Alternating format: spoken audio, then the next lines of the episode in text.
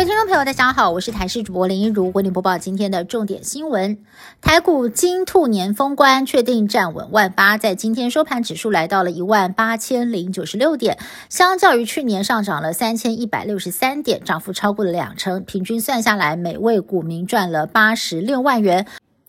全指股台积电表现强劲，价格收在六百四十六元，创下历史新高。光是在今年的涨幅就逼近三成，等于每持有一张台积电股票就增值了十四点三万元。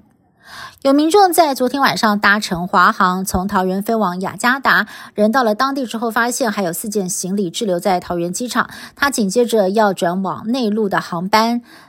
由于呢没有拿到行李，不仅是无法服用药品，身上也没有换洗的衣物。对此，华航回应，因为筹载限制，才会卸载部分行李，降低重量，确保安全的起降。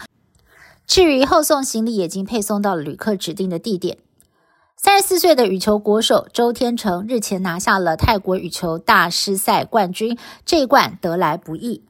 因为他在去年初发现罹患了初期大肠癌，不过治疗之后已经恢复了健康。不过他平常的训练严格，生活规律，饮食又清淡，让外界相当的意外。医生指出了年轻型大肠癌患者可能的原因有家族史、基因体质，还有饮食等习惯，特别是有家族史的民众更是要提早追踪。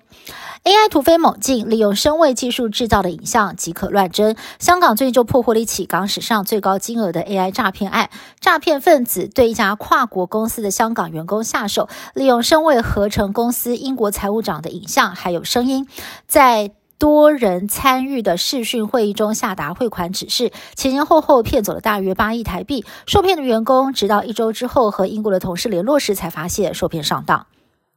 乌克兰军方和政府的内斗持续升温。乌克兰总统泽伦斯基上节目接受访问的时候表示，不只想要撤换军方的指挥官，还想要把多位国家领导高层一并撤换。下一步决定恐怕影响乌军反攻士气，因此备受国际关注。另外，就在乌俄战争即将届满两周年的前夕，土耳其官方证实，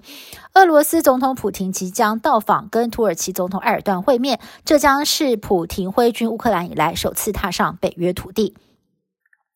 第六十六届格莱美奖颁奖典礼四号在美国洛杉矶登场。今年入围六项的超级天后泰勒斯拿下了两项大奖，其中第四度拿下年度专辑，成为了乐坛史上第一人。同时还当场宣布个人的第十一张专辑将在四月十九号推出。今年的天后级强敌还包括拿下以及暴走年度歌曲的二十二岁创作歌手。怪奇比利。不过，今年拿下三项大奖的美国饶舌歌手麦克瑞德，因为涉嫌与场中的保全冲突，遭到上铐带走。格莱美官方社媒还一度将他所拿下的最佳饶舌歌曲奖项得主写成其他入围者，遭到网友笑称这是史诗级的大乌龙。